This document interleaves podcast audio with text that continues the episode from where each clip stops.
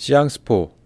나는 운 좋게도 프랑스에서의 마지막 두 해를 정부 장학금으로 공부할 수 있었다. 그르노블에서 파리로 옮겨 국립정치학교에 입학했다. 시앙스포라고 더 잘 알려진 이 학교는 파리의 중세풍 지역 심장부에 위치한 생제르맹 성당 근처에 자리 잡고 있다.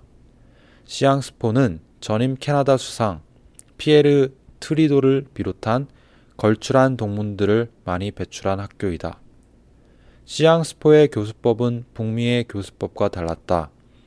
학습 가능한 실용적인 내용에 초점을 맞추며 그것을 전통적인 학습 형식에 따라 재빨리 체계화하는 능력을 강조했다. 형식이 내용보다 더 중요하다. 는 법학 교수의 말이 아직도 귀에 쟁쟁하다. 시앙스포에서 배운 사고의 정립 방법은 간단했다. 말하고자 하는 것은 무엇이나 서론, 일부, 이부, 결론의 형식을 갖추어야 했다. 1부와 2부는 거의 같은 길이로 구성되어야 한다는 점이 중요했다. 1부에서는 특정한 견해가 제시되고 2부에서는 그에 반대되는 견해가 제시되며 결론 부분에서는 그 둘을 통합하여 해결책을 제공한다는 식이었다. 정보를 논리적이고 짜임새 있게 표현하도록 강조하는 이 방법은 프랑스어로 글을 쓰거나 구두 발표를 할 때 크게 도움이 되었다. 외국어로 글을 쓰거나 말을 할 때 생각을 정리하기 위한 기본 형식을 갖는 것은 매우 중요하다. 그렇지 않으면 그 언어를 통제할 수 없어 주절거리게 하는 경우가 종종 있기 때문이다. 물론 사업 보고서, 철학 에세이, 학술 논문 등 글의 종류에 따라 형식도 달라져야 한다. 그런 글들은 일상 대화보다 더 조직적이고 격식을 갖출 필요가 있을 것이다. 또한 문화에 따라 바람직한 글의 구조가 다를 수도 있다. 나는 외국어로 글을 쓸 때 평소 대화 문장을 사용하며 구어와 문어를 따로 구별하지 않고 그 둘을 가능한 한 비슷하게 만들려고 노력했다. 이 접근법은 구어와 문어 둘 다를 향상시킬 수 있는 방법이기 때문에 다른 언어 학습자들에게도 권하고자 한다. 시앙스포의 교과목들은 매우 고무적이었다. 장 바티스트 드류셀과 같은 교수들의 강의실은 차고 넘쳤다. 교수들은 사실을 가르쳤으며 그들의 견해에 대해 자신이 넘쳤다. 반면 학생들의 의견에는 그다지 관심이 없어 보였다.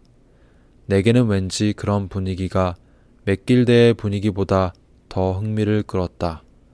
영어권 캐나다의 지식인들은 독창적인 아이디어를 쉽게 받아들이지 못한다.